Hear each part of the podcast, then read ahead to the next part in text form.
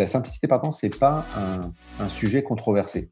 J'ai jamais rencontré quelqu'un qui me dit ah, bah, je pense que la simplicité c'est une connerie. Donc en fait c'est un sujet qui fait l'unanimité. Tout le monde dit ah oui c'est important, c'est super, etc. Et pourtant dans les faits, on voit énormément de produits qui sont beaucoup plus complexes euh, euh, qu'ils ne le devraient.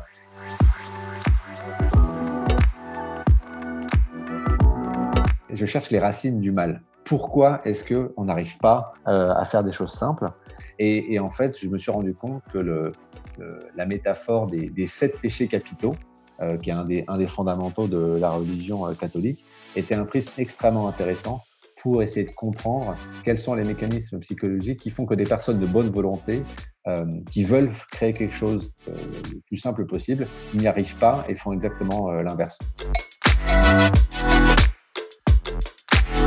Hello à tous et bienvenue sur Product Squad, le podcast et la communauté des product managers.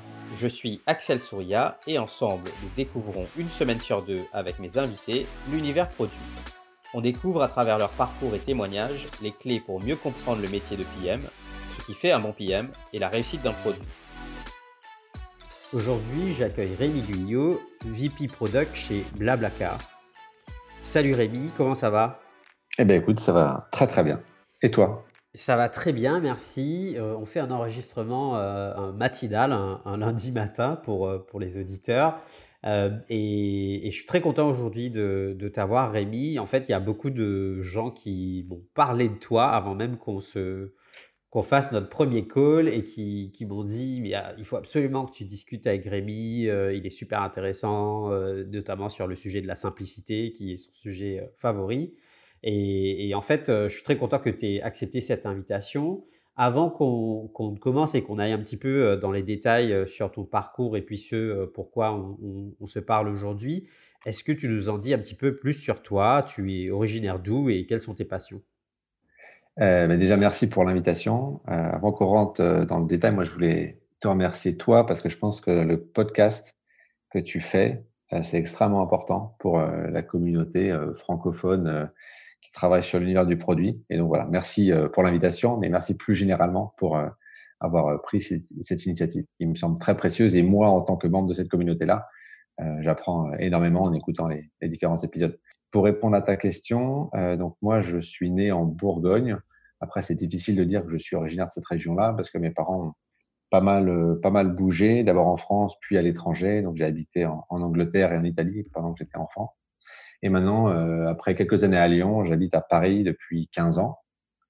Côté passion, écoute, j'ai une passion depuis assez longtemps, euh, c'est les, jeux de société. J'ai grandi dans une famille où on jouait beaucoup et ça n'a pas disparu avec le temps.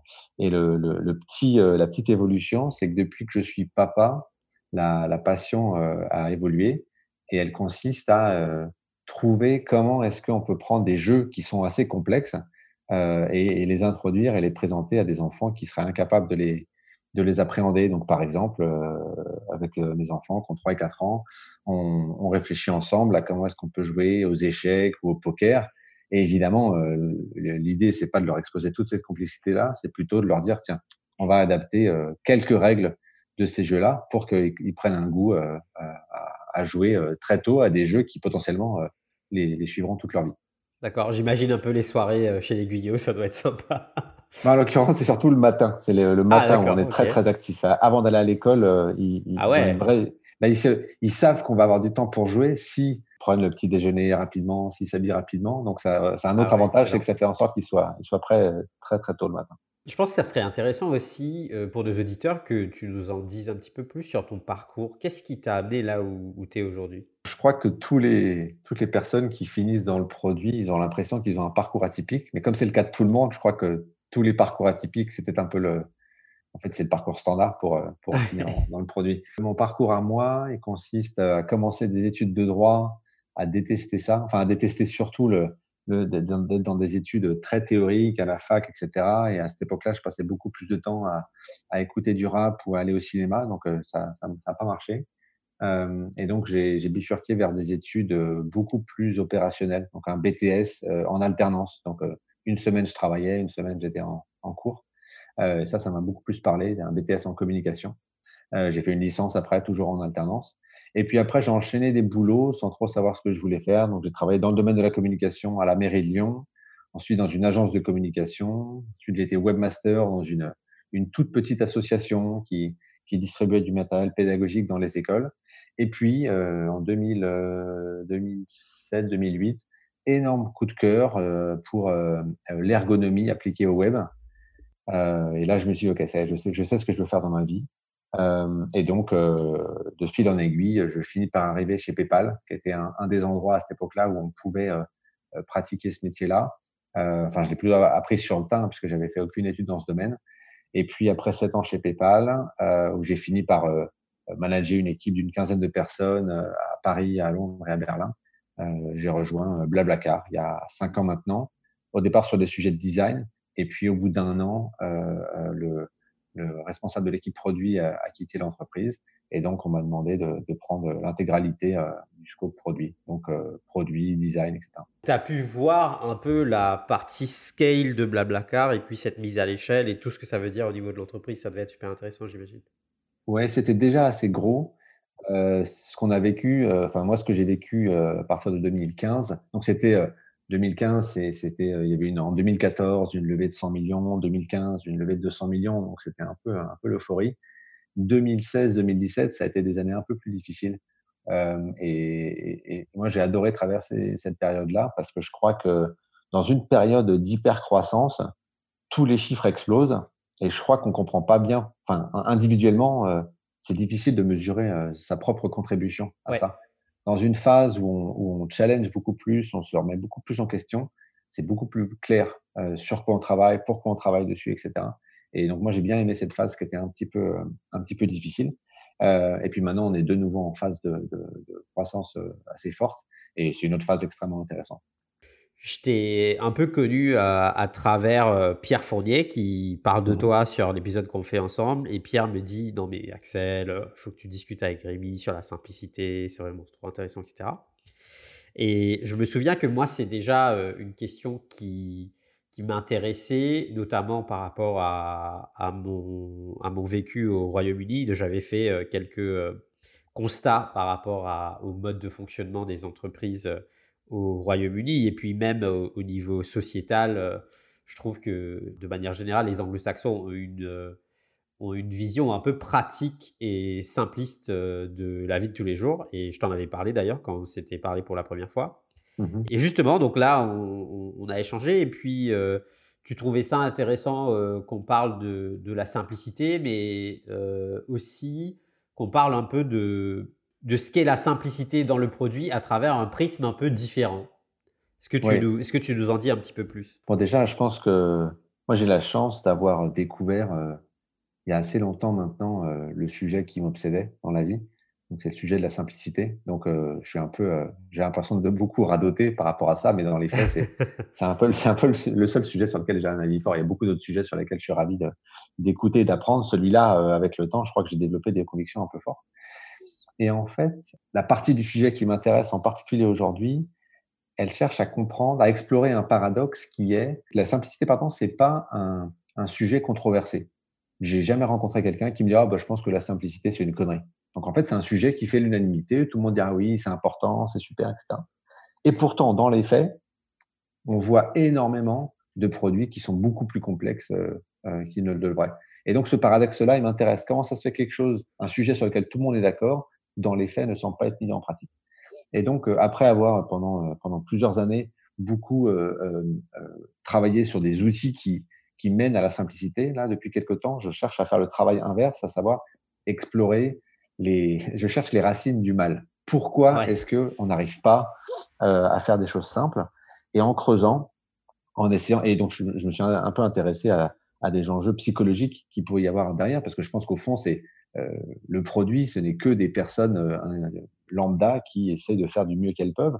Donc, si elles n'y arrivent pas, c'est bien qu'il y a en elles euh, un, problème. Et, en fait, je me suis rendu compte que le, la métaphore des, sept péchés capitaux, qui est un des, un des, fondamentaux de la religion catholique, était un prisme extrêmement intéressant pour essayer de comprendre quels sont les mécanismes psychologiques qui font que des personnes de bonne volonté, qui veulent créer quelque chose le, le, plus simple possible, n'y arrivent pas et font exactement l'inverse. Donc voilà, les, les sept péchés capitaux, je pense que c'est une super, une super métaphore pour parler du sujet de la simplicité aujourd'hui. Super. Et eh bien, écoute, euh, ce que je te propose déjà dans un premier temps, c'est est-ce que tu nous expliques un petit peu euh, c'est quoi les sept péchés capitaux? Et puis tu nous rappelles euh, quels sont ces sept péchés? Et puis je pense que ben, naturellement on va, on va aller un petit peu plus loin sur, sur chacun des péchés. Bien sûr. Alors personnellement, je ne suis pas un expert du sujet des sept péchés capitaux, même si récemment je me suis un peu plongé dedans pour, pour bien comprendre ce qu'il y avait derrière.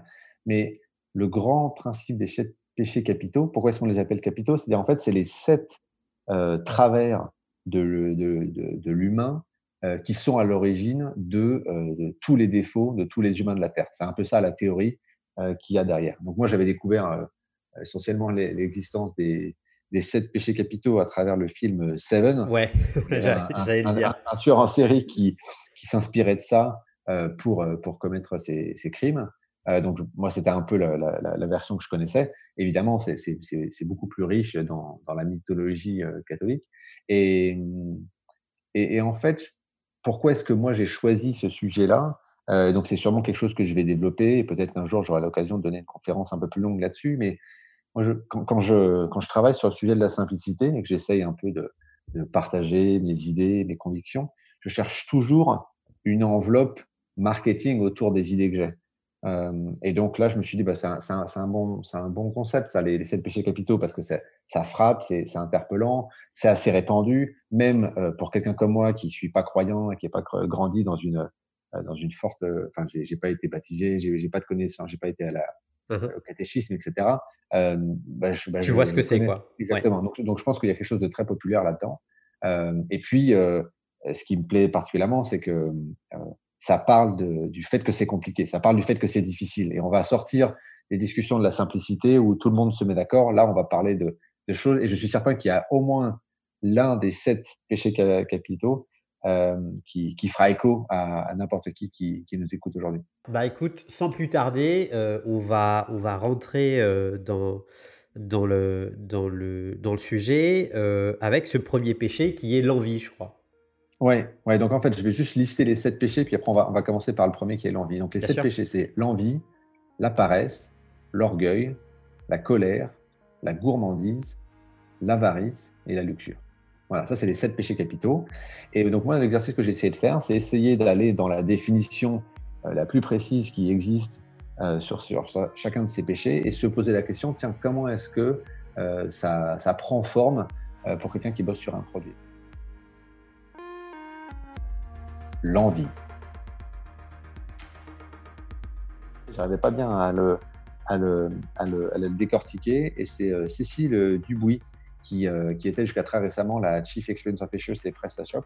C'est elle qui me l'a un peu, euh, qui m'a suggéré une, une, bonne interprétation. Et en fait, ici, c'est un product manager, il a, il a envie de faire quelque chose de grand. Il a beaucoup d'ambition, il a envie de faire quelque chose qui a de l'impact. Et donc, naturellement, il va se tourner vers des sources d'inspiration qui sont, euh, qui sont euh, plus, grandes, euh, plus grandes que lui ou elle. Et donc, il va regarder ce que font Google, ce que font Amazon, Airbnb, etc. Et là où le péché d'envie va se matérialiser, c'est que cette envie de faire comme les plus grands, cette envie de copier ce que font ceux qui ont réussi, elle va parfois se faire au détriment du fond et de pourquoi est-ce que les personnes que l'on copie ont, fait ces choix-là. Et donc, on va copier un peu par jalousie une solution toute faite, euh, sans comprendre euh, comment est-ce qu'elle a été pensée et sans comprendre si elle s'applique vraiment à notre situation. Et donc là, ça va être un premier élément de complexité, c'est qu'on a une solution qui, sur le papier, semble simple, mais en fait, en la transposant dans un autre contexte, eh ben, on est amené à, faire quelque chose qui n'est pas du tout simple et pas du tout intuitif pour les utilisateurs. D'accord.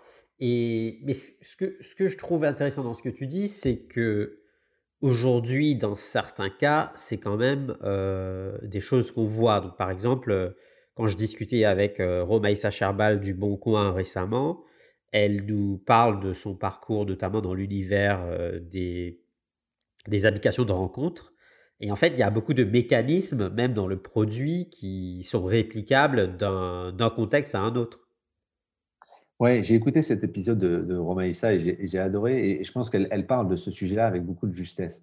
En fait, l'erreur, c'est pas forcément de s'inspirer d'autres applications, parce qu'il y avait évidemment de, de super idées à, à répliquer. L'erreur, c'est de le faire sans comprendre ce qu'on copie. Et je peux donner un exemple où, où en fait, il y a deux applications, une qui est créée par Blablacar et une qui est une concurrente, et les deux ont fait la même erreur que j'ai pu observer. donc, on a Blabla Lines, qui est une application de Blablacar qui est destinée au, au covoiturage domicile-travail. Donc, c'est pas pour des trajets de longue distance, c'est plutôt pour des, plus petits trajets euh, très réguliers. Et en fait, l'erreur que Blabla Lines a faite est la même erreur qu'un concurrent qui s'appelle Waze Carpool. Donc, c'est l'application Waze qui s'est aussi mis à faire du covoiturage de courte distance.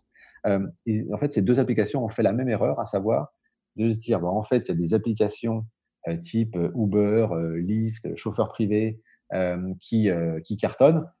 Il s'agit aussi sur des courtes distances de matcher un conducteur et un passager, donc on va euh, copier tout le même mécanisme. Or, c'était une erreur parce que euh, en réalité, il y a une, quand même une, énorme subtilité dans le covoiturage, c'est que la personne qui conduit, c'est pas son métier. Et, et elle fait pas ça pour gagner de l'argent, elle fait ça parce qu'elle elle, elle a déjà prévu de se rendre euh, sur le lieu final. Et, et donc, ça, ça, ça met le, le, conducteur dans un état d'esprit très, très, très différent il n'est pas prêt à faire tous les sacrifices, il n'est pas prêt à faire tous les efforts. Et donc, euh, euh, il a peut-être envie de choisir qui va rentrer dans sa voiture, etc.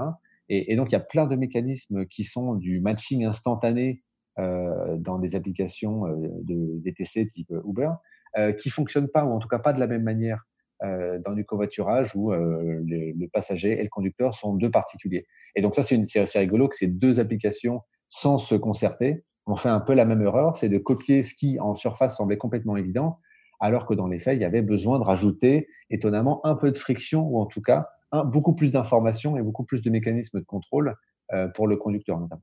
Du coup, on est en train de dire que la démarche idéale serait quoi? En fait, c'est une bonne transition pour le péché d'après. Une fois qu'on a surmonté le péché d'envie, à savoir, on se dit, bon, en fait, non, je ne peux pas juste euh, copier ce qui me semble attrayant, il va falloir que je comprenne euh, en profondeur qui sont mes utilisateurs, euh, quel est le marché, quel est le contexte dans lequel j'opère, etc., on va immédiatement tomber euh, dans, euh, dans un deuxième péché qui est la paresse.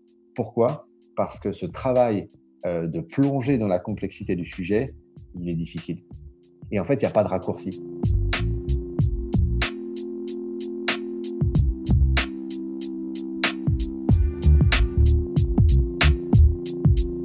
La paresse.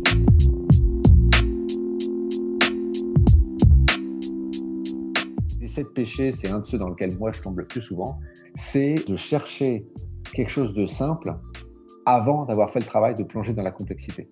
Donc là, c'est exactement ce que je décrivais avant, c'est de se dire, tiens, allez, je vais copier-coller un truc qui correspond à peu près à mon besoin sans vraiment comprendre la complexité du sujet. Et, donc, il faut non seulement comprendre les besoins utilisateurs, mais il faut comprendre les contraintes techniques, il peut y avoir des, objectifs euh, euh, business, il peut y avoir un environnement légal, euh, et, tout ça, toute cette exploration, il n'y a pas de formule magique. Il faut se plonger dedans et c'est en se plongeant dans la complexité euh, qu'on arrive à, sortir avec quelque chose de simple. Mais là, il y a un péché assez naturel, très humain, qui n'a rien à voir avec le produit, mais qui est universel, qui est le péché de paresse, euh, où en fait, le product manager qui tombe dans ce péché-là, il va essayer d'éviter le sujet. Il va dire Ah non, mais en fait, euh, il y a un acronyme anglais qui dit Keep it simple. Euh, euh, qui, est, un peu l'excuse pour pas aller dans la complexité. Non, non, on fait quelque chose de simple, pas besoin de s'embêter avec ça, etc. Et, donc ça, c'est un péché euh, qui, qui, est le deuxième péché. C'est celui où on voit tout le travail qui serait nécessaire pour, pour surmonter le péché d'envie.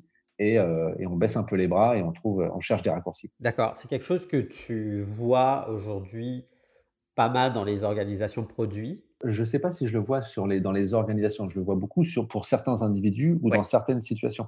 La manière dont ça se voit, c'est quand euh, un product manager qui se plonge dans une nouvelle problématique et qui, euh, en fait, si très très très vite, il a des idées de solutions et qui commence un peu à être attaché à ces solutions-là, pour moi, c'est un, c'est un signe que, que, que cet empressement de trouver une solution c'est pour retrouver un peu de confort plutôt que d'être perdu dans cette vaste complexité. Parce que quand on est au milieu de la complexité, c'est pas très confortable. Et donc, on cherche à se raccrocher à quelque chose de plus solide. Et ah, tiens, une solution qui semble exactement correspondre à mon besoin, comme par hasard.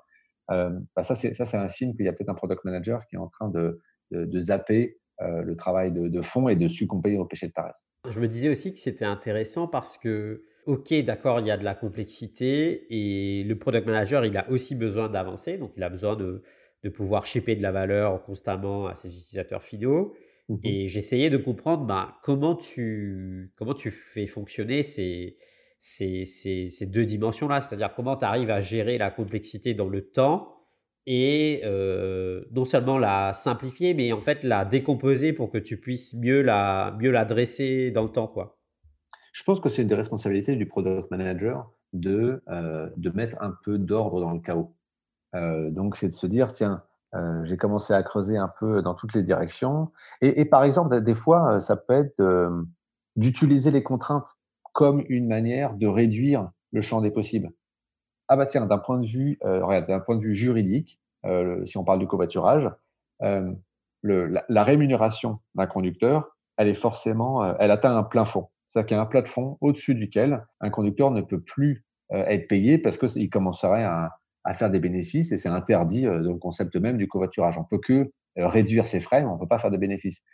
Au lieu de considérer cette contrainte comme quelque chose qui nous bloque, moi, je, considère que les contraintes, c'est au contraire des, des outils qui t'aident à te concentrer sur euh, peu de choses. Et donc, des contraintes, ça peut être des contraintes techniques. Ah, tiens, en fait, on ne peut pas toucher tel bout du produit pendant six mois parce qu'il y a une, une, refonte technique. Très bien. Et eh ben, ça va nous aider à ne pas nous perdre dans toutes les directions et on sait qu'on peut se concentrer que sur cette partie du produit. Donc ça, c'est peut-être un peu une astuce, c'est de transformer euh, les contraintes comme des opportunités, euh, justement, de réduire et de dire bah, où est-ce que je peux avancer maintenant euh, sans, sans, forcément maîtriser toute la complexité? Et ben, les contraintes, ça va être des éléments de réponse. Et une fois que le product manager a su gérer cette paresse, il se passe quoi? Bah Là, on tombe dans le troisième péché. Et celui-là, celui-là, honnêtement, il est très, très, très fréquent. Et et moi, je le comprends complètement, c'est le péché d'orgueil. L'orgueil. Je suis product manager.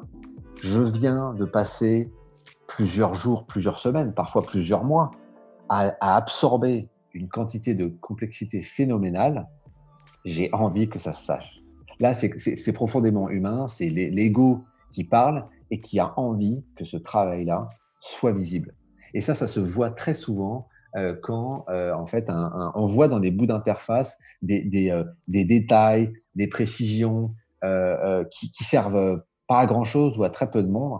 Très souvent, c'est le product manager, mais des fois, ça peut être le product designer qui, qui a envie que son travail reflète la complexité et, la, et la, lourde, la lourde tâche qu'il a eue pour produire cet écran-là. Un exemple de ça, moi, que j'avais vécu chez PayPal, qui, qui me faisait hurler de rire à l'époque et en même temps euh, j'avais beaucoup de tendresse pour euh, le ou la product manager qui avait été d'ailleurs ce projet-là que je connaissais pas. C'était on travaillait sur, enfin je devais retravailler sur un, un, flot de transfert d'argent pour transférer euh, de l'argent depuis un compte PayPal vers un compte bancaire. Et donc il y avait une, une notion de le, transfert aura lieu dans trois jours ouvrés. Donc ça veut dire ça, ça, aura lieu le lundi ou le mardi, mais si jamais on tombe sur un week-end, ben, ça prendra un peu plus de temps. Et sur les trois jours ouvrés, il y avait un, lien. On pourrait ouvrir une, pop-up qui listait euh, tous les jours fériés dans tous les pays, dans lesquels était PayPal. Et d'un seul coup, on avait, je me dis, mais à quoi ça sert? À quoi ça sert qu'on dise à l'utilisateur français, ah tiens, en fait, moi, PayPal, je vais t'apprendre c'est quoi les jours fériés dans ton pays. et, et, en fait, ça, je me suis dit, c'est parce que le product manager, il avait dû se plonger dedans probablement pour essayer de comprendre dans quelle mesure ça pouvait arriver, je ne sais pas, qu'il y ait des jours fériés d'affilée, etc. Enfin, il s'était plongé dedans.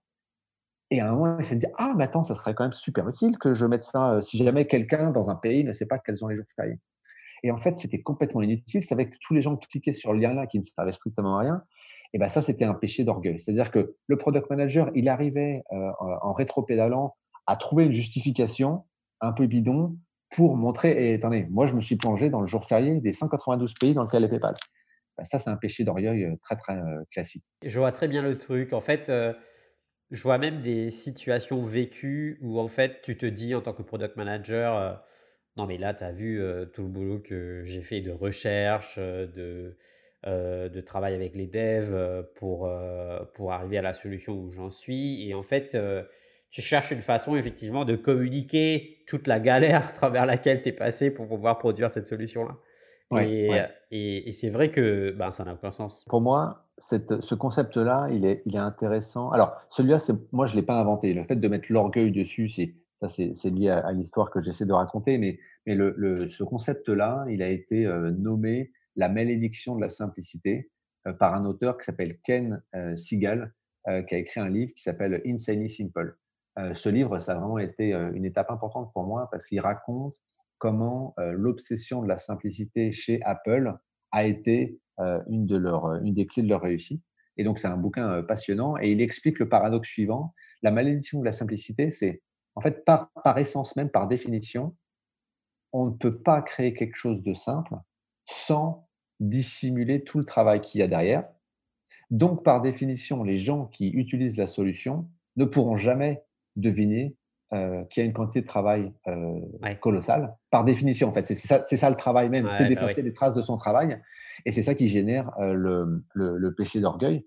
Ce qui est intéressant là-dessus, pour, pour n'importe qui qui travaille dans le monde du produit, c'est c'est beaucoup plus facile quand on a un regard extérieur sur le sujet de le voir, ça.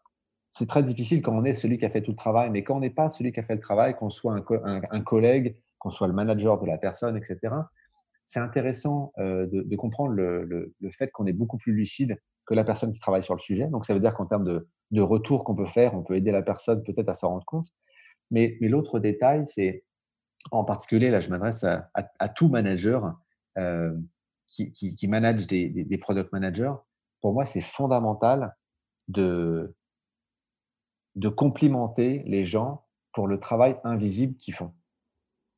De leur dire, moi, moi c'est un, compliment que j'avais reçu une fois, euh, euh, un manager qui m'avait dit, euh, je ne savais pas à quel point ce, projet était complexe, je le comprends mieux maintenant parce qu'on avait eu une explication ensemble, personne ne le verra, ce travail-là, et, personne ne te remerciera pour moi, donc, pour ça, donc c'est moi qui te remercie, merci infiniment pour, pour tout le travail de complexité que, que tu as réussi un peu à, absorber et à digérer à travers la solution que tu proposes.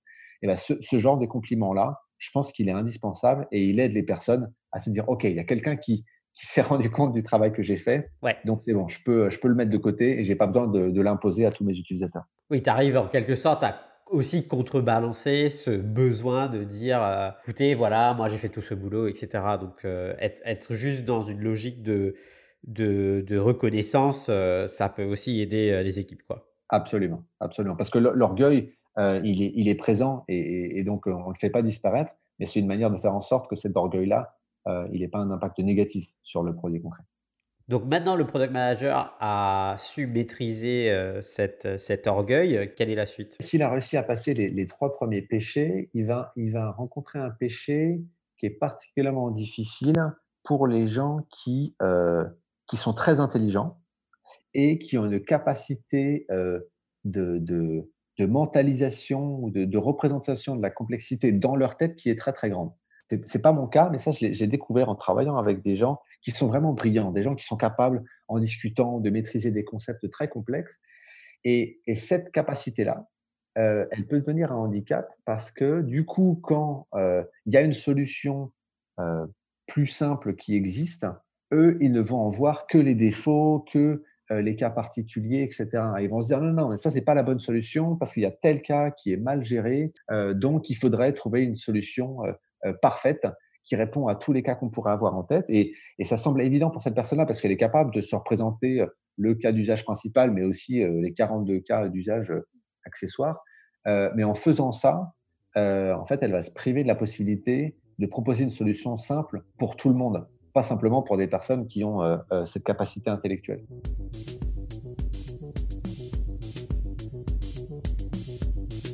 La colère.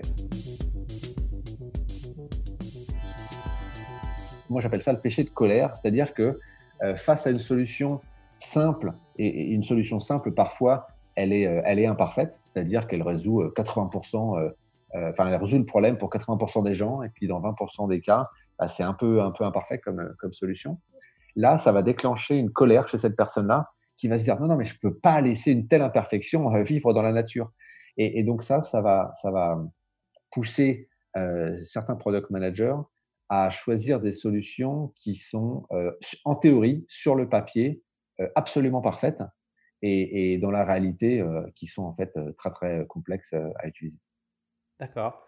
Et c'est marrant cette, de, regarder ce, contexte-là à travers le, prisme de la colère. J'essaye de, me souvenir en fait d'une expérience que j'ai vécue par rapport à ça. Mais c'est vrai que cette question qui est de rechercher la, solution parfaite, pour moi, il y a aussi une notion de gaspillage là-dedans. Pourquoi je dis ça? Parce que donc, après avoir passé pas mal de temps chez les Anglais, en fait, euh, j'ai compris une certaine euh, manière de faire qui est, surtout dans le, dans le monde de l'agilité, qui est toujours de dire done is better than perfect. Mmh Et en fait, c'est presque, une, presque une manière de vivre, en fait. Et ce que je trouve intéressant là-dedans, c'est que quand tu es confronté euh, à, à ce, ce, trait de caractère, des fois, qui est la recherche de la, de la perfection, ça peut être handicapant et ça peut se traduire par du gaspillage. Par exemple, tu passes ton temps à travailler, à peaufiner une solution sur des contours en fait qui n'auront aucun impact pour l'utilisateur final.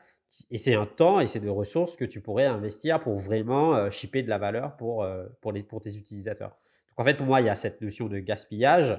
Et puis, il y a, il y a c'est, ce côté euh, pragmatique qui est de dire là, au moins ça c'est fait, maintenant on peut passer à la suite c'est quelque chose en tant que product manager qui peut aussi te donner ce que les Anglais appellent du momentum dans tout ce que tu fais.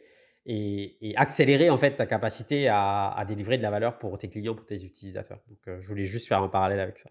Absolument, absolument. Et je pense que quand tu parles de, pragmatisme, euh, c'est très juste. Euh, il, y a une, loi qui s'appelle la loi de Pareto qui consiste à, enfin, qui, qui, postule que on accomplit 80% euh, de, notre impact avec euh, uniquement 20% du temps et le reste des 80% du temps qu'on utilise, ça, a un impact très très résiduel et ça correspond exactement à, ce que tu décris. Mais si on l'aborde d'une manière un petit peu théorique, où tous les impacts et tous les cas d'usage sont sur le même plan, c'est difficile de lâcher prise. et donc ça, c'est ça, c'est pour moi le, péché de colère, c'est vraiment le fait d'être en, colère contre l'imperfection ou contre les cas qui sont, euh, qui sont mal résolus. Et qu'est-ce qui vient après la colère du coup? Après, c'est un autre péché qui est très très proche de la colère, en tout cas euh, dont les symptômes sont très très similaires, euh, mais l'origine est très très différente.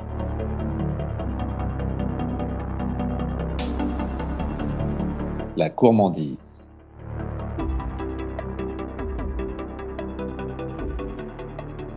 Le péché de gourmandise, il vise un peu au même effet, à savoir à ne pas savoir euh, lâcher certains cas d'usage.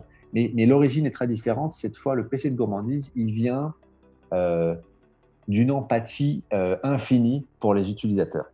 donc là, c'est quelqu'un, un, product manager, qui a très bien fait son travail de recherche, qui connaît non, non seulement le cas d'usage principal, donc la majorité des gens utilisent le produit pour faire X, mais je connais aussi toutes les autres personnes qui utilisent le produit pour faire Y, Z, etc. Et, là où le péché de, gourmandise va rentrer en jeu, euh, c'est qu'il va chercher absolument des solutions pour tous les problèmes, euh, sans comprendre que euh, chacun, chacune de ces solutions additionnelles va avoir une conséquence potentielle, c'est de, détériorer l'expérience principale. Et, donc, en fait, à chaque fois qu'il va trouver une solution, il va toujours se dire oui, mais le problème de celle-là, c'est qu'il y a telle personne que j'avais rencontrée dans le fin fond de la Lozère qui m'avait expliqué que par rapport à son cas particulier, ça collait pas exactement. Et ça, c'est euh, un peu le, c'est à la fois euh, très légitime parce que ça veut dire que la personne, elle, elle a des cas concrets, elle a de l'empathie pour ces personnes-là, elle a envie d'être l'avocat des utilisateurs. Et ça, c'est absolument génial. Mais quand la conséquence de, de, ça devient le fait qu'on est incapable de faire des choix, bah, je pense que c'est un, problème. Et ça, je l'avais je l'avais vu une fois chez, chez Blablacar où il y avait un product manager qui avait vraiment fait un travail de recherche colossal euh, et qui nous présentait son plan d'action. Avec, euh, en gros, il voulait améliorer une fonctionnalité. Et ce qui était intéressant, c'est qu'il présentait, euh, il avait plusieurs idées, et il les présentait toutes exactement sur le même plan, en disant, ben voilà, il faut qu'on fasse ça, ça et ça. Et en creusant un tout petit peu, justement, très bien, et ça, ça concerne combien d'utilisateurs?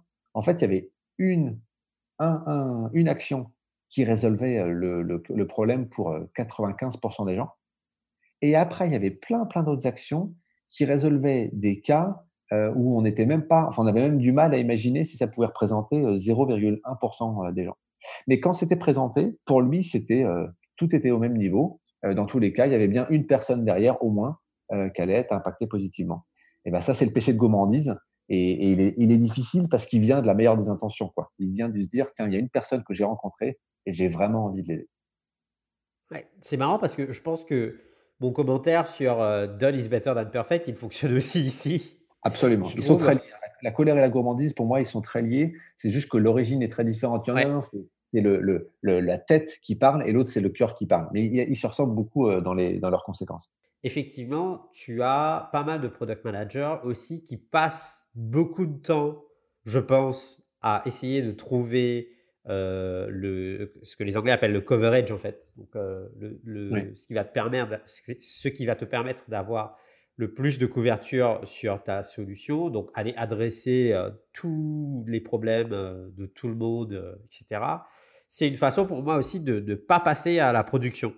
C'est-à-dire que tu, reste dans une espèce de zone de confort où mmh. tu, tu explores, euh, t'étudies, euh, tu, tu vois, tu t'intellectualises, euh, tu te dis ah bah tiens on pourrait faire ci, on pourrait faire ça et ça, ça résoudrait ci, ça résoudrait ça.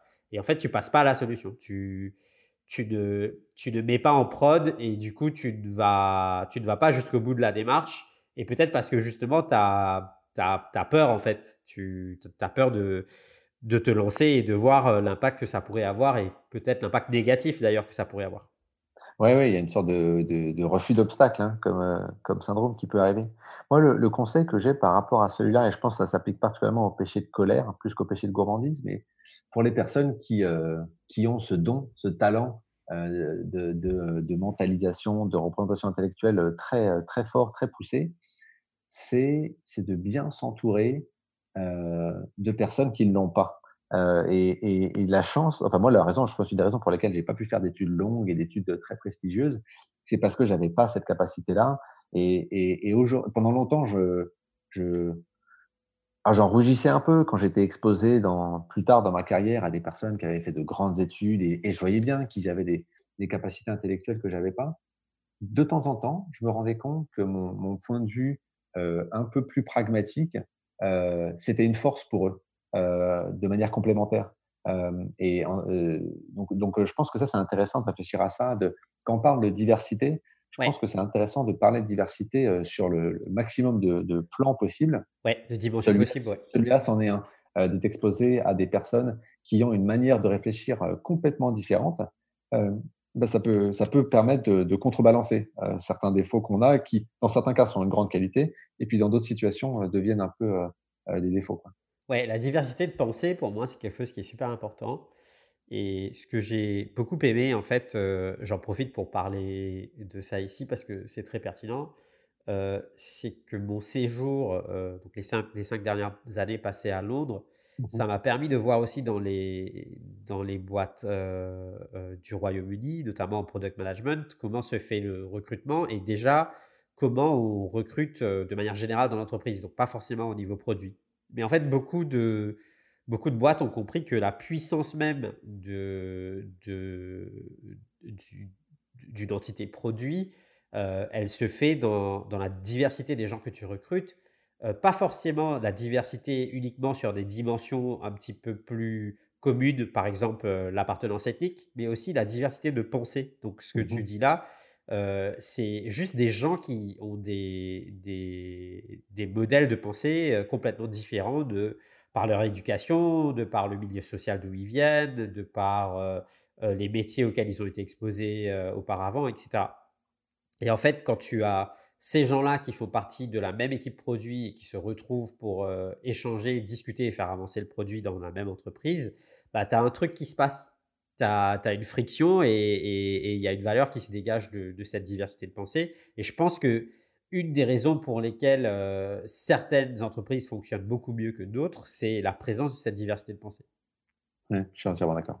Donc du coup, on, a parlé de la gourmandise. Euh, le product manager, maintenant, il arrive à, maîtriser cette, euh, ce péché de gourmandise. Euh, comment, il, comment il ou elle va plus loin?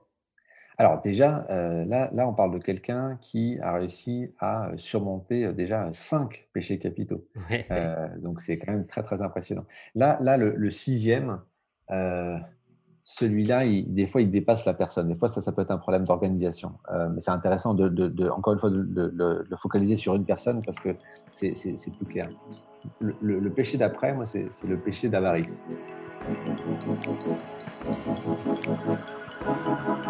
L'avarice.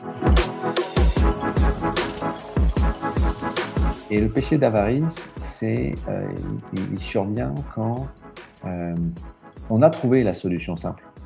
On l'a trouvé, la solution simple pour l'utilisateur.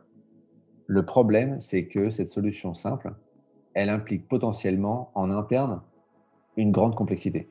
La, question que je pose pour euh, illustrer euh, cette différence de simplicité, euh, simplicité d'utilisation ou simplicité de conception, c'est, tiens, question pour toi Axel, qu'est-ce qui est le plus simple entre un vélo ou un monocycle, à savoir un vélo à une roue?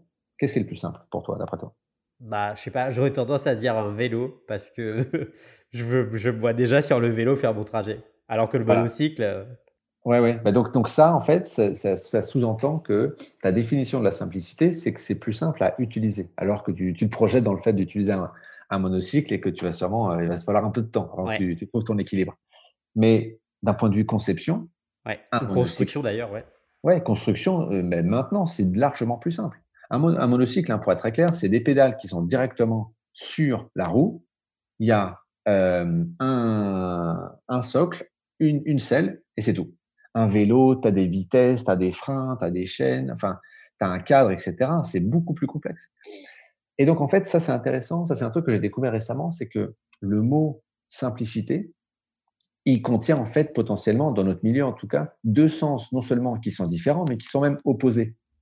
Et si on ne prend pas le temps de, clarifier ce dont on parle, on peut avoir des débats absurdes il y a une personne qui dit mais attends, c'est évident que c'est plus simple de faire comme ça, et l'autre qui va dire mais non, pas du tout, c'est beaucoup plus simple de le construire de cette manière-là.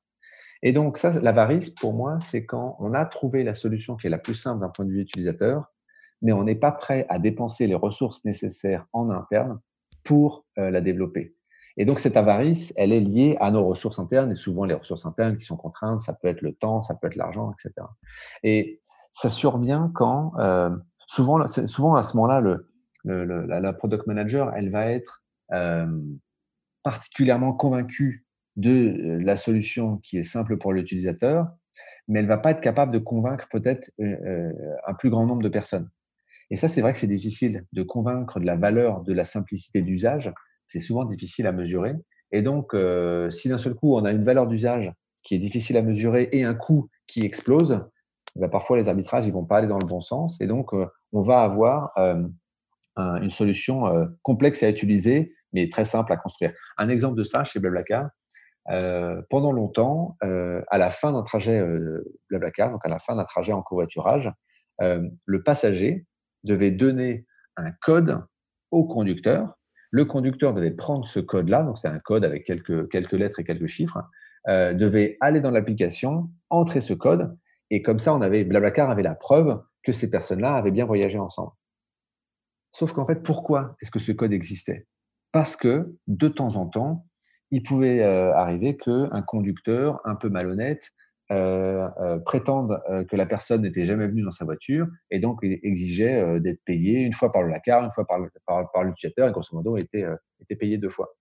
Mais en fait, c'était un problème de Blablacar. C'était un problème de fraude Ouais. qui arrivait très, très, très rare. Et ça veut dire qu'on embêtait 100% des gens pour résoudre un problème de fraude. Jusqu'au jour où on s'est dit, mais en fait, ça, c'est notre tambouille à nous. Ouais. Il faut qu'on résolve le problème. Aujourd'hui, il n'y a plus de code. Il y a toujours le même nombre de personnes qui sont malhonnêtes, mais on a trouvé d'autres manières euh, de résoudre ce problème-là. Et 99,99% des gens qui sont honnêtes, ils n'ont pas à s'embêter avec ce- cette complexité qui non seulement était euh, un peu fastidieuse, mais en plus, elle était un peu étrange. Le côté, bon, attends, euh, il faut que je te demande le code, à quel moment, Oui, etc. oui. C'est de la friction inutile, en fait. Absolument, absolument. Et voilà, là, c'était une solution. L'autre était, la solution du code était plus simple à construire. Nous, en fait, il y avait juste un petit code à générer et puis c'était tout. Mais pour l'utilisateur, elle était beaucoup plus complexe et on a décidé d'inverser un peu euh, le, rapport de force ici. D'accord, OK, super intéressant. ça me fait aussi penser au fait que il y a aussi une dimension où le product manager a peut-être euh, une incapacité à dépenser de la ressource. C'est-à-dire, tu es dans, une situation où tu te dis, euh, ouais, mais c'est mon équipe de dev, euh, moi je veux pas qu'ils travaillent sur un truc euh, si je vois pas la valeur que ça peut apporter, etc. alors que clairement, tu vois, il, peut y avoir un sujet impactant sur lequel les devs peuvent travailler. Et, et c'est être un peu, c'est un peu voir comme voir ton équipe de développement comme euh, euh, comme comme des sous. En fait, c'est un investissement et du coup, tu dis ouais, mais moi, je peux pas, je, je veux pas dépenser quoi. Tu vois, je, ah je, fais ce parallèle là. Complètement, complètement. C'est pour ça que pour moi, le, péché d'avarice, il, caractérise bien ça. C'est vraiment exactement ça. C'est Picsou dans son coffre-fort avec avec toutes ses richesses qui, qui refuse de dépenser le, le moindre centime la, manière, je, enfin, je pense que ça survient quand la personne qui est en capacité de décider quoi dépenser et, qu'est-ce qu'on pourrait, enfin, où dépenser plutôt, euh, n'a pas été exposée à l'expérience utilisateur réelle. Euh, et donc ça, c'est pour le meilleur moyen de le combler, c'est soit de faire en sorte que euh, les personnes qui sont dans ces capacités de décision soient exposées directement à des utilisateurs, mais le mieux pour moi, c'est qu'ils soient exposés à des utilisateurs en situation d'utilisation du produit pendant longtemps, chez Blackard, on avait un peu sous-investi la plateforme web mobile. Elle avait plein de bugs, elle était vraiment euh, très mauvaise d'un point de vue utilisabilité, mais personne ne trouvait les arguments euh, pour l'améliorer. Jusqu'au jour où Marie Schneider, qui était user researcher à l'époque, a fait passer des tests utilisateurs en disant que cette plateforme-là, et elle a fait une compilation des meilleurs moments. Et quand je dis les meilleurs moments, c'était vraiment les pires moments. C'est-à-dire quelqu'un qui va passer euh, je sais pas moi, deux minutes à essayer de cliquer sur un bouton parce que le bouton il est trop petit, la, zone de clic elle est mal définie, etc. Et il n'a pas fallu. Enfin, et donc elle a fait ça une compilation des meilleurs moments et elle l'a montré à toute l'équipe. Et, et, en fait, je crois qu'on n'a même pas pu aller au bout de la vidéo tellement c'était douloureux. Et je crois qu'avant avant la fin de la vidéo, on avait déjà tous changé notre roadmap. Ouais, ouais c'est parti, on va bosser là-dessus. Donc ça, c'est intéressant. Ça veut dire que, donc là, tu vois, quand je dis c'est pas possible de, mesurer la valeur de la simplicité, la mesurer, c'est vrai que souvent c'est difficile. De la ressentir quand on la voit, euh, quand elle n'est pas à l'œuvre, ça, je crois qu'il y a des moyens de le, de le, compenser. Et donc ça, c'est une, piste qui peut être intéressante. Du coup, notre superbe product manager a surmonté six péchés. Six péchés, c'est quand même complètement incroyable. Et là, on a quelqu'un qui qui, en théorie, devrait être capable de faire des choses euh, euh, extrêmement simples. Et en fait, c'est le cas. Sauf que là, on a quelqu'un qui va tomber dans le septième péché en voulant trop bien faire.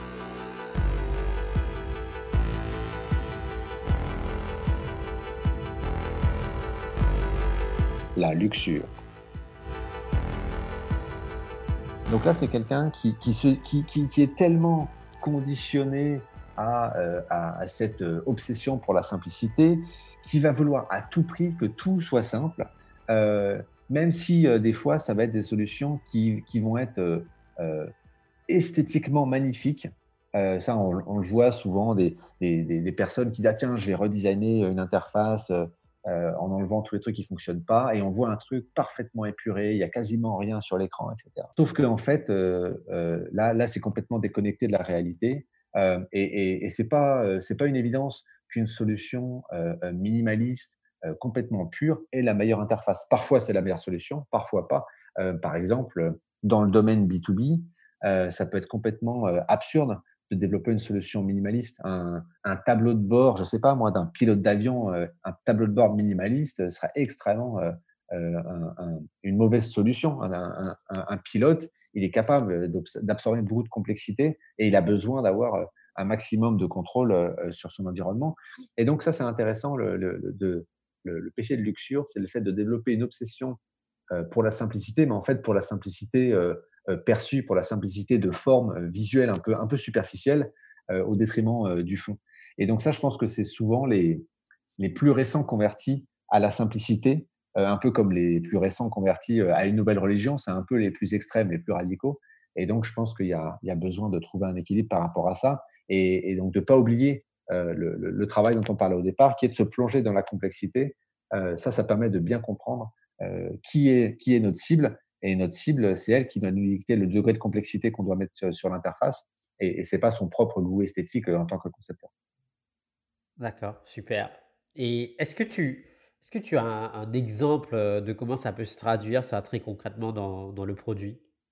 Bah, Je pense qu'il y a une, un exemple de ça, c'était la mode euh, du flat design. Euh, donc à une époque, on a beaucoup de, de, de, euh, de, designers qui poussaient à fond pour qu'on ait, on dégage tout ce qui donnait un petit peu de, matière à l'écran, de, texture, etc., de relief. Et, et, je pense que des fois, c'était du, du bruit, donc ça ne servait à rien. Et puis des fois, les, les petits éléments de relief, en, réalité, ils aidaient énormément l'utilisateur à, comprendre euh, qu'est-ce que je peux cliquer ou qu'est-ce que je ne peux pas cliquer. Notamment dans les interactions. Absolument. En termes d'interaction, ça peut être catastrophique. Donc, par exemple, euh, quelqu'un qui va vouloir une interface parfaitement épurée, il va se dire bah, Moi, dans mon interface, il n'y aura qu'une couleur. Il y aura du blanc et du rose. Et tout sera en rose. Et d'un seul coup, on se rend compte que la capacité pour l'utilisateur à comprendre ce qui est cliquable ou pas vient de disparaître, puisque le seul élément de couleur, c'est le rose. Et donc, un titre qui est en rose pas cliquable et un, bouton ou un lien qui est en rose cliquable, les deux se ressemblent complètement. Et donc, l'utilisateur finit par cliquer au hasard un peu partout euh, pour, euh, pour comprendre comment l'interface marche. Là, euh, c'est un péché de luxure pour moi qui, qui est à l'œuvre. Oui, ok, je vois très bien. Et c'est super intéressant, en fait, de voir dans ce que tu racontes là aussi pour moi, il y a presque euh, une, question d'évolution du product manager à travers ses expériences aussi. Donc, on a parlé de ces sept péchés, mais c'est aussi sept étapes à travers lesquelles, à mon avis, les product managers passent dans leur carrière de junior à senior, où en fait, ils ou elles sont confrontés à ce genre de situation. Et bon, ben voilà, il faut prendre, euh, il, faut prendre les apprentissages de, chaque, de chacune de ces situations et euh, en faire des outils pour, pour mieux avancer. Quoi. Mais c'était super intéressant de, de, de vraiment comprendre euh, ben, qu'est-ce qui peut poser complexité à un ou une product manager euh, à travers le prisme de ces sept péchés capitaux. Juste pour finir là-dessus, bien sûr. J'avoue que j'ai un, un, doute. Enfin, la manière dont, dont, on vient de les évoquer les uns après les autres, je pense qu'elle est, elle est, elle est, elle est, assez euh, simple à suivre, assez intuitive. Je ne sais pas s'il y a forcément une, une, une, relation avec la seniorité des personnes. J'ai l'impression que ça peut être beaucoup plus une histoire de personnalité peut-être que des personnes vont être très, très, très tentées de succomber à un péché d'avarice et d'autres beaucoup plus à un péché d'orgueil. Donc, en fait, ça dépend plus des personnalités. Et c'est presque la bonne question à se poser. C'est-à-dire que dans tous les sept péchés-là, tels qu'on tels qu'on les a décrits, euh, dans lequel je suis moi le plus susceptible de tomber. Euh, et donc, comment est-ce que je peux essayer de le compenser? Et souvent, ça va consister à, à s'appuyer sur quelqu'un qui, euh, qui est peut-être très mauvais dans un autre péché, mais dans celui-là, euh, il, tombe moins souvent. Et donc, ça permet de trouver un meilleur équilibre. Ou travailler une sorte de self-awareness euh, sur ces, sujets-là. Ouais. Absolument. Super. écoute, merci pour ce petit exposé dans un format assez ludique. je, trouvais ça, je trouvais ça vraiment chouette. Et pour, pour passer à deux questions qui reviennent dans, dans chaque épisode de Product Squad, est-ce que tu peux nous dire un petit peu quelles sont tes ressources préférées en tant que PM Et puis, euh, est-ce que si tu as un conseil pour quelqu'un qui souhaiterait devenir PM aujourd'hui, euh, ce serait quoi? Je te laisse commencer avec les ressources. Alors, moi, j'ai écouté les épisodes euh, d'avant, enfin pas tous, mais une grande partie. Donc, du coup, je me suis posé la question, tiens, comment est-ce que je réponds à cette question-là?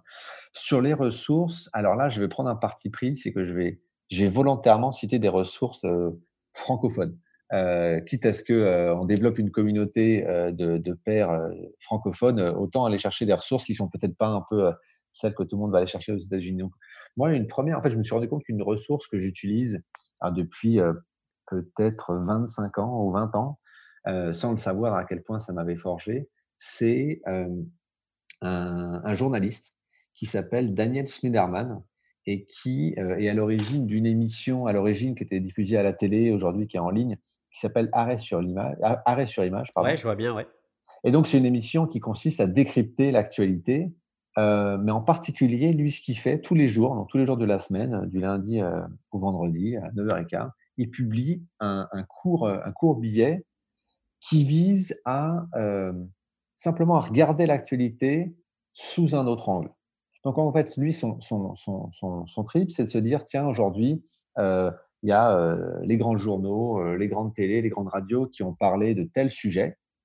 Et, souvent, il va s'interroger en disant, bah, tiens, c'est rigolo qu'ils aient parlé de tel sujet de telle manière, parce qu'il y avait un autre angle qu'on n'a pas du tout entendu. Ou parfois, il va dire, c'est intéressant qu'ils se soient tous penchés sur cette actualité, parce qu'il y avait une autre actualité dont personne n'a parlé. Et là où je crois que moi, ça m'a beaucoup forgé, c'est cette habitude de penser qui consiste à toujours se dire, mais quelle est l'autre version de l'histoire qui est en train d'être racontée? Comment est-ce que je le traduis par rapport à un product manager? C'est que euh, on va se dire, ah bah tiens, en ce moment-là, il y a euh, telle, euh, telle, je sais pas moi, telle métrique qui est en train de, de, se casser la gueule et il faut essayer de comprendre pourquoi. Souvent, il va y avoir une, une hypothèse un peu évidente qui va émerger. Je pense que c'est un super réflexe de se dire, OK, ça c'est possible, ouais. mais est-ce qu'il y, a, est qu'il y a une autre manière de regarder ça? Est-ce qu'il pourrait y avoir une autre explication qui peut venir d'un autre endroit du produit, qui peut venir du contexte, qui peut venir, enfin, juste se poser la question. Des fois, la réponse est non. En fait, la bonne réponse était bien la première qu'on avait en tête. Mais en termes d'esprit critique, moi, cette, cette, lecture quotidienne, je crois qu'elle m'a énormément forgé. Super. Une deuxième source d'inspiration francophone, c'est Camelot. Donc, Camelot, c'est une série télévisée créée par Alexandre Astier et, donc il va bientôt arriver au cinéma. Et en fait, je me suis rendu compte récemment que Camelot, si on considère que Camelot est un produit qui a évolué dans le temps, c'est à mes yeux le, meilleur exemple de lancer un MVP, donc de lancer un produit le plus minimal possible pour commencer et d'itérer par la suite.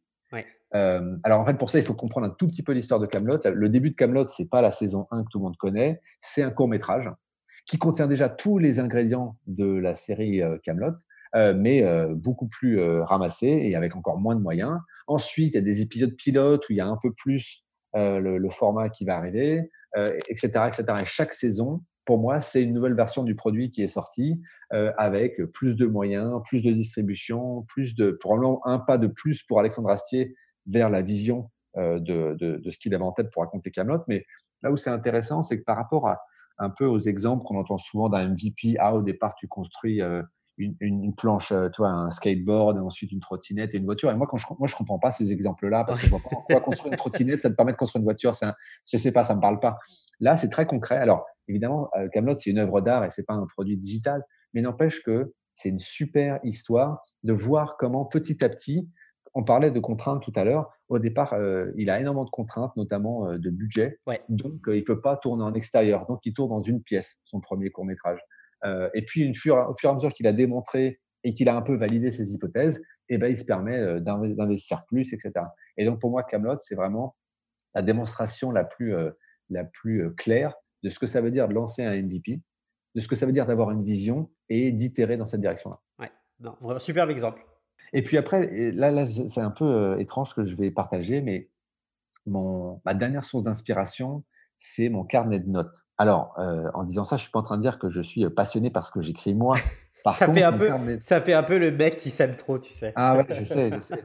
Mais, mais en fait, le, le, mais je pense que pour, enfin, pour, pour n'importe qui qui nous écouterait, ce que j'ai envie de dire, c'est vraiment votre carnet de notes qui devrait être votre source d'inspiration. ce que je veux dire par là, c'est le carnet de notes comme euh, ça symbolise l'observation permanente autour de vous. Euh, et, c'est pour ça d'ailleurs que je prends des exemples français. Là, le, moi, mon environnement quotidien aujourd'hui, j'habite en France. Bah, je, suis un brevet de, de source d'inspiration euh, française, mais ça peut être beaucoup plus proche que ça. C'est la pièce dans laquelle vous êtes, les gens à qui vous parlez. et, donc ça, c'est vrai que moi, je, j'ai tout le temps un carnet de notes. J'ai tout le temps un carnet de notes avec moi. Et, je passe mon temps à noter des petites choses que j'observe, soit des choses qui sont un peu étonnantes, soit tiens, il y, a un mécanisme psychologique que je viens de voir à l'œuvre et ça va me donner un exemple pour en parler à quelqu'un d'autre, etc. C'est une sorte de journal de bord? Oui, sauf que je cherche, je ne note pas tout ce qui se passe dans ma vie. Ah, d'accord, ok. Donc tu, c'est vraiment sélectif du coup? C'est sélectif par euh, euh, qu'est-ce qui m'interpelle, qu'est-ce qui. D'accord, euh, ok euh, et en fait, ce qui est rigolo, c'est que plus tu le fais, plus tu prends l'habitude de le faire, plus tu développes ta capacité d'observation. Ouais. Et plus tu plus en fait es interpellé, plus tu vois des, sources d'inspiration euh, partout.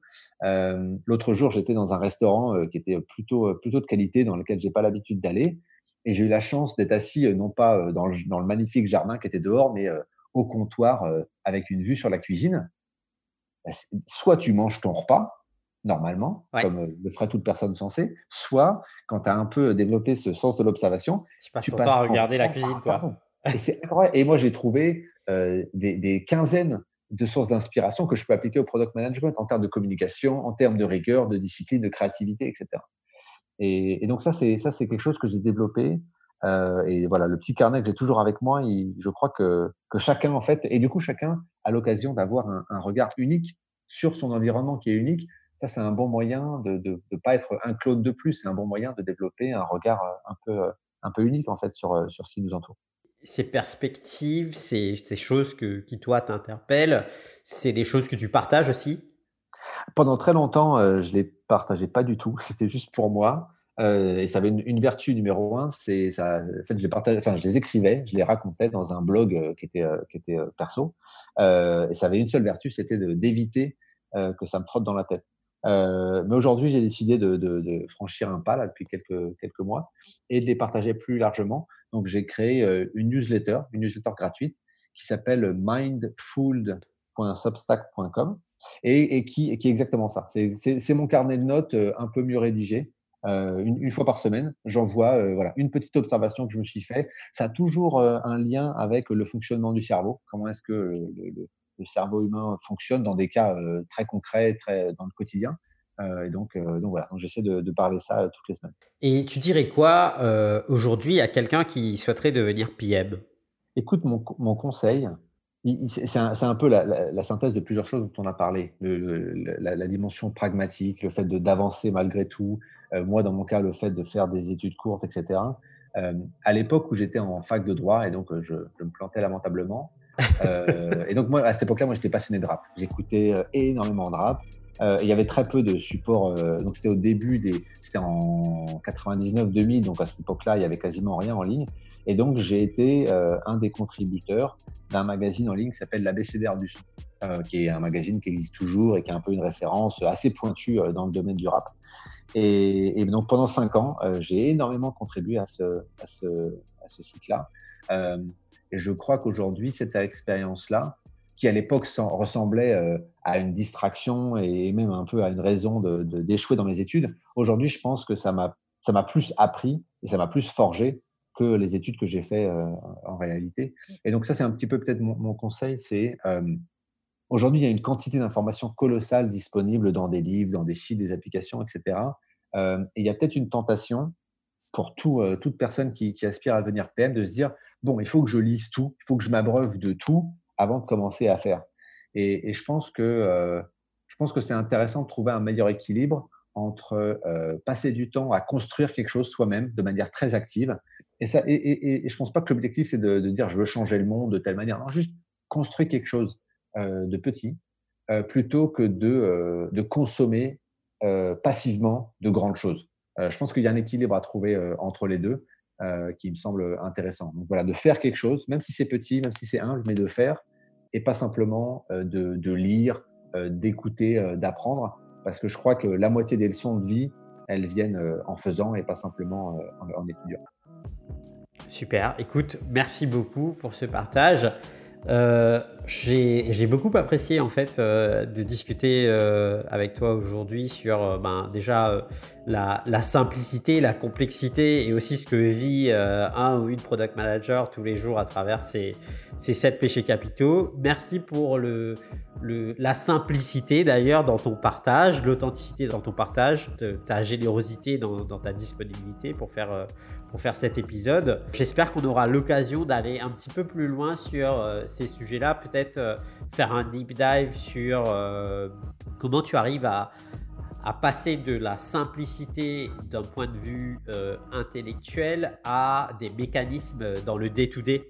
Tu sais, qu'est-ce que qu'est-ce qu'un product manager peut, peut se construire comme comme outil ou comme manière de faire tous les jours pour apporter de la simplicité dans, son travail. Ça, c'est un sujet qui, m'intéresse beaucoup. Et donc, j'espère que dans le, futur, j'aurai l'opportunité de, discuter de ça avec toi. Et puis, euh, je te souhaite une euh, bonne continuation pour, euh, pour les aventures chez, chez Blablacar. Axel, moi je voulais te remercier pour cette discussion. Euh, je voudrais recommander deux épisodes de ton, de ton podcast. Moi j'ai adoré les épisodes de Romaïssa Cherbal et de Sébastien Levaillant. Donc voilà, si, euh, si vous êtes en train de dire tiens par où je commence pour, pour découvrir le podcast, moi je pense que ces deux épisodes-là, ils sont, ils sont fabuleux. et pour ton dernier point, les personnes qui veulent creuser le sujet de la simplicité, pas d'un point de vue euh, décortiquage des raisons du mal, des racines du mal, comme on l'a fait aujourd'hui, mais plutôt qui sont en recherche de solutions. Euh, il y a une, conférence que j'ai donnée en ligne qui s'appelle euh, Combattre la complexité, qui, qui donne quelques pistes. Il, faudrait une plus longue discussion pour aller plus loin, mais il y a deux, trois pistes qui sont partagées dans cette conférence. Ok, super. Bah écoute, Rémi, merci beaucoup encore. Et puis, je te dis pourquoi pas à une prochaine sur Product Squad. Avec grand plaisir. Si tu es encore là, c'est que l'épisode t'a peut-être plu.